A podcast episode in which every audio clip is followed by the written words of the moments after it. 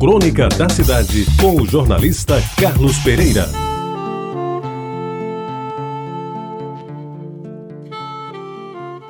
Amigos ouvintes da Tabajara, pelos idos de 2005, eu escrevi uma crônica sobre um personagem cujo nome nunca vinha saber. O texto era o que se segue.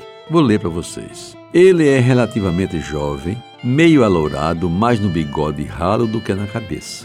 Eu não sei seu nome, sequer imagino onde mora, nem dou notícia do seu estado civil. Ele deve medir 1,70m e pouco, mais ou menos da minha altura, e pesar uns 70 quilos, mais ou menos do meu peso. Ele gosta de vestir calça jeans azul e geralmente usa uma camisa slack, de listas azuis e brancas.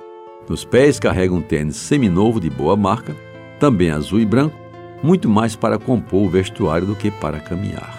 Essa sua descrição não estaria completa se eu omitisse que todas as tardes, depois das quatro e meia, ele encosta junto ao meio-fio do calçadão do Cabo Branco, defronte ao marco dos mil metros do Cooper, o seu Ômega CD, modelo já fora de linha, mas tão bem conservado que até parece novo.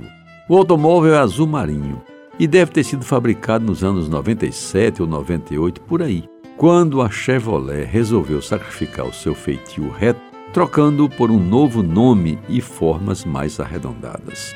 E o que chama atenção no sisudo motorista de azul é a solidão do conjunto homem-máquina. O condutor e o conduzido são tão silenciosos que o próprio cano de escape do carro ligado parece que nem existe. O ruído que emite só é maior do que o som produzido pelas palavras que o homem não diz. Pois bem, quando visualizo a distância, reduzo os passos para constatar que aquela dupla realmente existe, que não é fruto da minha imaginação. Passo por eles bem devagar, quase parando, à procura de um ruído qualquer, mas que nada. O carro está com o motor desligado e até o rádio não dá o mínimo sinal de vida. E se toca alguma coisa, o faz apenas para o deleite dos ouvidos do jovem homem que olha fixamente para frente, como se através do para-brisa estivesse a ver um mundo só dele, feito só para ele. Meus amigos, um dia desses, quase parei para perguntar ao homem triste quem ele era e o que fazia ali todas as tardes. Mas refreei meu ímpeto por entender que na democracia cada um faz o que quer, sobretudo se não está incomodando os vizinhos. E se naquele circunstante algo incomoda, é o misterioso silêncio que produz e que me deixa tão intrigado. Na semana passada, a cena que diariamente se repetia ante meus olhos de repente mudou. O homem era o de sempre, mas o ômega tinha dado lugar a uma caminhonete tipo Saveiro, cujo lugar junto ao meio-fio era o mesmo, mas a sua cor era de um branco total.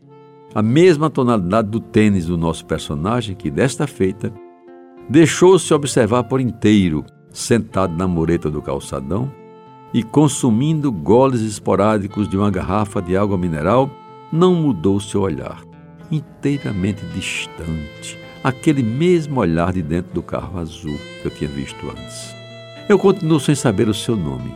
E não tenho a menor ideia do que faz na vida, mas às vezes tenho a impressão de que ele é um poeta de outras plagas que aqui veio ter a fim de buscar inspiração para escrever novos poemas com os quais, na volta aos seus pagos, haverá de brindar, quem sabe, fazer chorar de emoção a sua bem-amada, hoje tomada de maus presságios com o fim que levou o companheiro. Isso é a construção do cronista. E se isso não tiver nenhum foro de verdade, que alguém elabore uma história melhor para explicar o mistério desse jovem homem que, de azul e a bordo do seu carro, ocupa um pedaço das tardes na calçada de Tambaú e enche de dúvidas o pensamento do cronista desocupado meus amigos ouvintes da Rádio Tabajara, pouco tempo depois da publicação da crônica que fiz no jornal, eu vinha saber que o homem de azul chamava-se Antônio e usava próteses nas duas pernas em razão de um acidente de carro. E até cheguei a conversar com ele em algumas tardes junto à calçadinha. Naquele mesmo ano, porém, me veio a triste notícia de que ele tinha falecido. Que Deus o tenha em bom abrigo. Você ouviu Crônica da Cidade com o jornalista Carlos Pereira.